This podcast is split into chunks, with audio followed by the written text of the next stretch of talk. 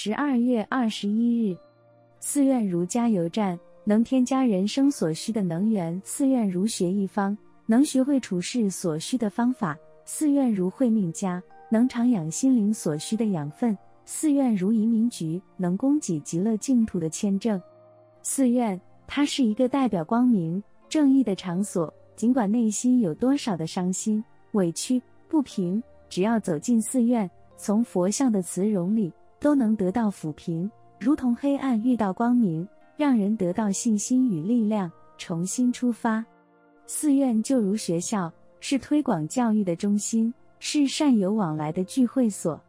是人生道路的加油站，是修养性灵的安乐场，是去除烦恼的清凉的，是采购法宝的百货店。是悲智愿行的学习处，更是一所疗治心灵的医院；是维护社会正义的因果法庭；是启发道德良知的教育学校；是提升文化修养的艺术中心。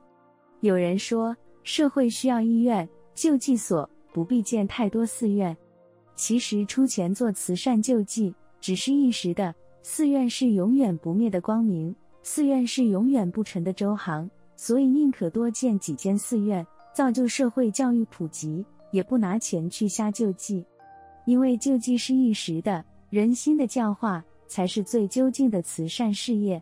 文思修感到人生不顺遂的时候，进入寺院礼拜，它就像加油站一样，为你加足汽油，让你走向更远的人生旅途。每日同一时段与您相约有声书香。